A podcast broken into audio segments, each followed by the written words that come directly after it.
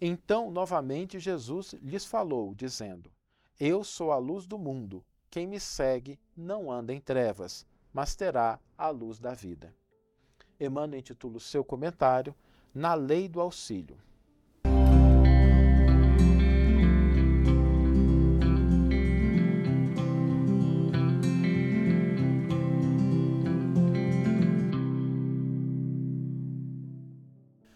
Olá, meus amigos, olá, minhas amigas, sejam todos muito bem-vindos. Nós estamos começando mais uma reflexão com Emmanuel. E hoje nós vamos tratar de uma situação que todos nós passamos na vida, não importa em que circunstância nós tenhamos nascido, qual seja o nosso nível de cultura, de recursos, todos nós passamos por essa situação que é de vez ou outra precisar do auxílio, precisar de uma ajuda, precisar do apoio de alguém. E devemos nos lembrar que nenhum de nós que estamos hoje nesse mundo encarnados, nós somos capazes de resolver todos os problemas por nós mesmos.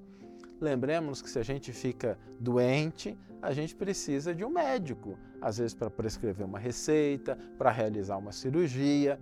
O próprio médico, se ele fica doente, não é ele que opera a si mesmo, ele vai buscar um colega, vai buscar uma outra pessoa para apoiá-lo.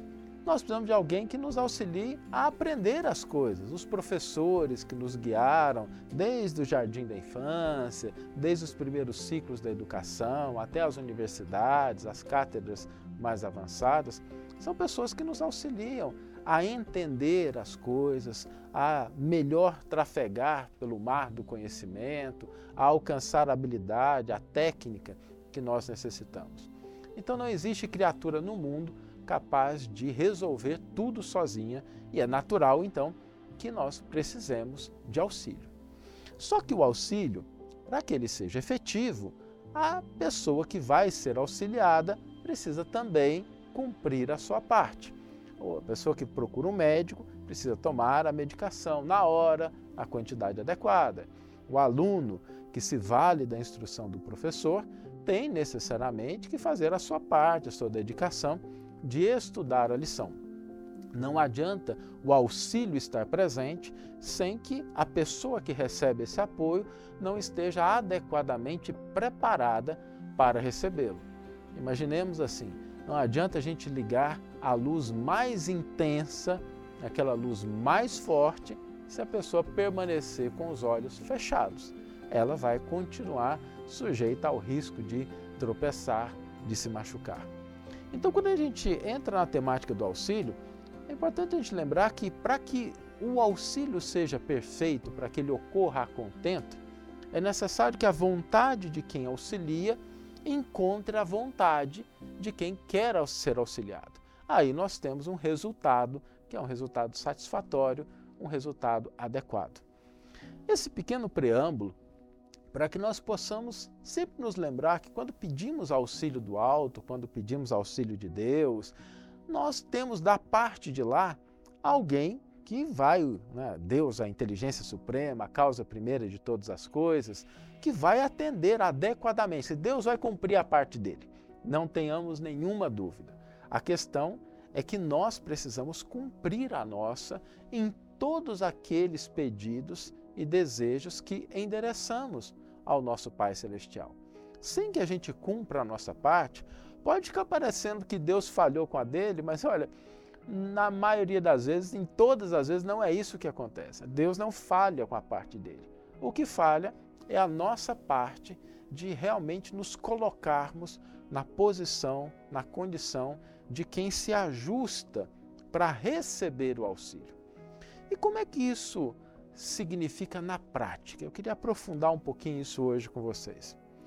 Para que a gente possa se colocar de fato na condição de quem está adequadamente preparado para o preparado, preparada para receber um auxílio, o que, que isso significa? Que nós devemos fazer mudanças no nosso modo de proceder, no nosso modo de nos comportar, no nosso modo de pensar e de sentir, a fim de que o auxílio do alto possa encontrar em nós as necessárias disposições para que o efeito desejado seja produzido. Imaginemos, por exemplo, se nós estamos pedindo ao alto alguma coisa relacionada à nossa saúde, à nossa melhora física, alguma coisa que não anda muito bem, e a gente recorre à oração buscando o auxílio do alto. Ótimo! Nós podemos fazer isso, nenhum problema, nada de errado. Só que é preciso que nós passemos a nos comportar como uma pessoa saudável, uma pessoa que cuida do próprio corpo, uma pessoa que zela pelas próprias energias. Porque mesmo o médico humano, se ele prescrever um remédio para uma pessoa, mas ela continuar com hábitos de alimentação, falta de exercício, às vezes se intoxicando, aquele remédio não vai produzir o efeito. O processo com a divindade não é diferente. Nosso Pai sempre nos atende, mas é preciso que nós façamos a mudança que nos cabe. E aqui o segredinho é que a gente comece a se comportar como alguém que já recebeu auxílio. Então, se a gente está passando por uma problemática de saúde, comecemos a nos comportar como alguém saudável. Zelemos pela alimentação, pelo hábito do sono, pelo aquilo que a gente faz de exercício dentro do possível, das condições adequadas para cada um, comecemos a mentalizar, a nos colocar na posição de alguém saudável, porque aí o auxílio do alto encontra em nós as necessárias disposições, seja através de um médico que vai nos prescrever a medicação adequada, um psicólogo, um psiquiatra, alguém da área de saúde, um fisioterapeuta, mas vai encontrar na gente, na gente essa disposição de realmente receber o auxílio. Da mesma forma, se a gente está buscando, inclusive, coisas materiais, é natural que às vezes a gente passe por dificuldades financeiras, dificuldades que às vezes nós precisamos de alguma coisa, realizar uma determinada, um determinado empreendimento e precisamos dos recursos. É natural que a gente ore também para pedir isso, nada de errado.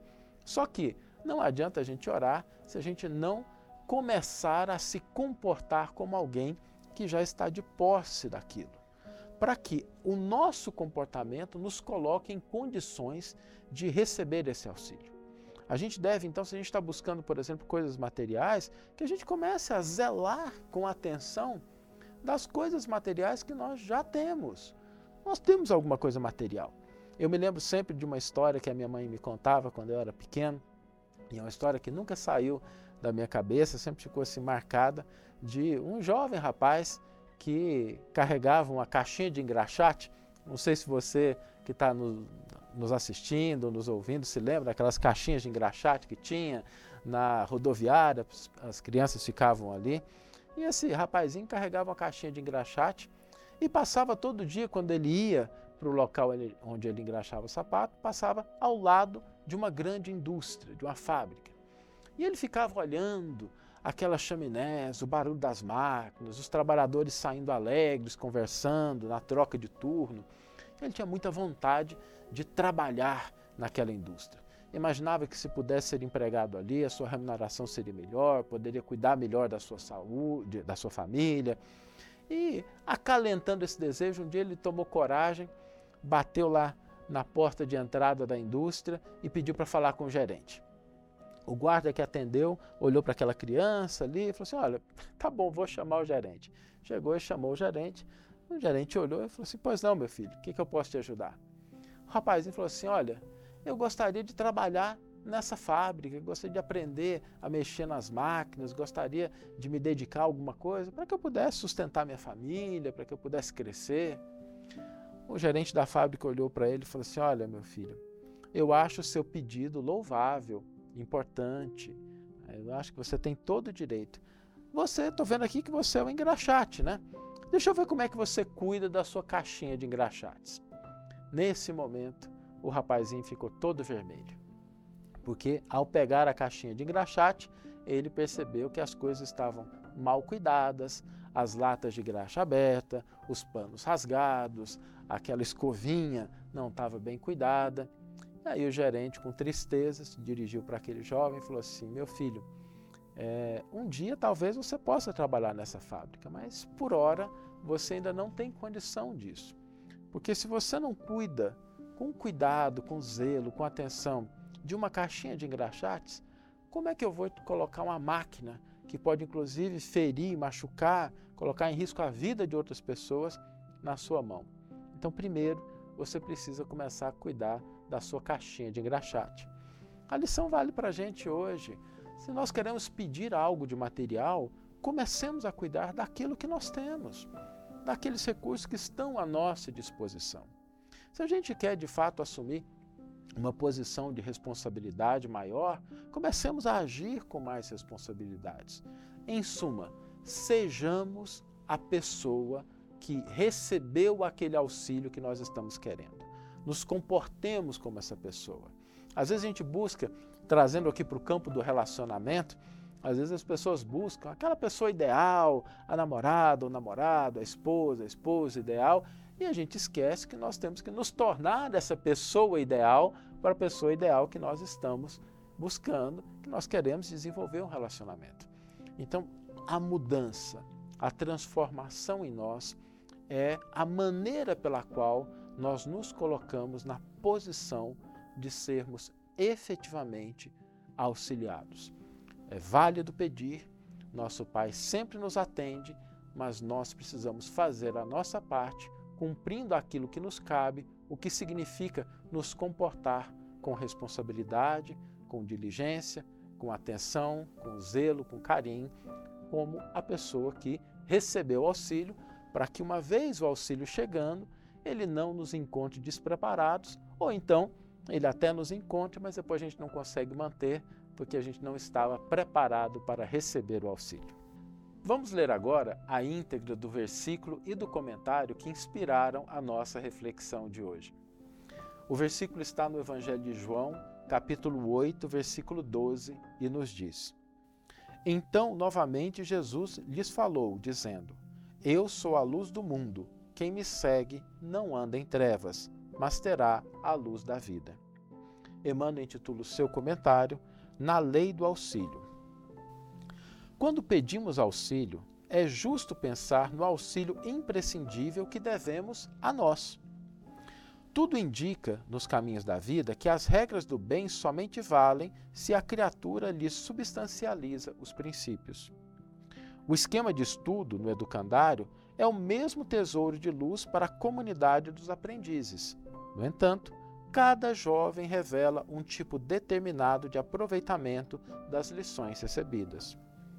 Os estatutos de uma organização policial de natureza superior constituem avisos da justiça, mas a aplicação deles varia segundo a diretriz das autoridades que os representam. O regime do hospital é conjunto de instruções enobrecidas, visando a proteção dos enfermos. Todavia, o êxito delas reclama a disciplina e o concurso dos internados. As disposições do trânsito definem as sugestões valiosas daqueles que se desvelam pela tranquilidade pública. No entanto, a segurança geral depende do respeito com que as observem pedestres e motoristas. O plano de um estabelecimento industrial lança normas corretas para a dignificação do trabalho mas a eficiência da fábrica se desenvolve na medida do serviço dos braços que a servem. É naturalmente da vontade divina que todos sejamos auxiliados. Entretanto, é forçoso convir que a nossa vontade humana deve dispor-se a ser auxiliada para que a divina vontade nos auxilie. Prometeu-nos Jesus: quem me segue não anda em trevas. O Senhor não se obrigava a clarear aos que apenas lhe aceitassem as verdades, e sim aos que lhe aderissem ao próprio caminho. E confirmando-lhe anunciado, Kardec esculpiu na codificação da doutrina espírita o preceito insofismável: ajuda a ti mesmo, que o céu te ajudará. Uma bela página de Emmanuel, nos lembrando da parte que nos cabe no processo de sermos auxiliados. E o convite o desafio para a gente hoje é pararmos um pouquinho e imaginarmos algo que a gente gostaria muito que acontecesse na nossa vida. Não importa em que campo, pode ser o campo profissional, de relacionamento, de crescimento, espiritual, social, cada um tem aquele desejo, aquela necessidade mais premente que esteja ocorrendo naquele momento, nesse momento que você está nos ouvindo. Então, pensemos no que nós queremos receber do alto, o que Deus pode nos prover, o que Ele pode nos auxiliar. Essa é a primeira parte, a gente passar um momentinho refletindo sobre aquilo que nós queremos. E a gente vai pedir o auxílio hoje. A gente vai mentalizar, fazer uma oração. Só que, além disso, o convite é para que hoje a gente se comporte como a pessoa que recebeu o auxílio. Então, se nós estamos buscando saúde, comecemos hoje a nos comportar de uma maneira mais saudável em relação ao nosso corpo. Se nós queremos algo em relação à nossa família, se nós queremos, por exemplo, um melhor relacionamento com filhos, se a gente quer resolver alguma encrenca com o familiar, vamos começar hoje a nos comportar como alguém que tem uma família harmonizada, que olha para as pessoas de uma maneira diferente. Sejamos hoje a pessoa que recebeu o auxílio, porque assim a gente vai estar fazendo a nossa parte e o céu vai inevitavelmente cumprir com a parte dele.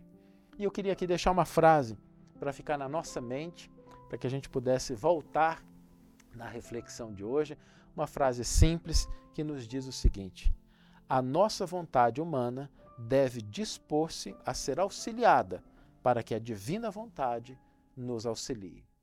Que tenhamos todos uma excelente manhã, ou uma excelente tarde, ou uma excelente noite e que possamos nos encontrar no próximo episódio. Um grande abraço e até lá.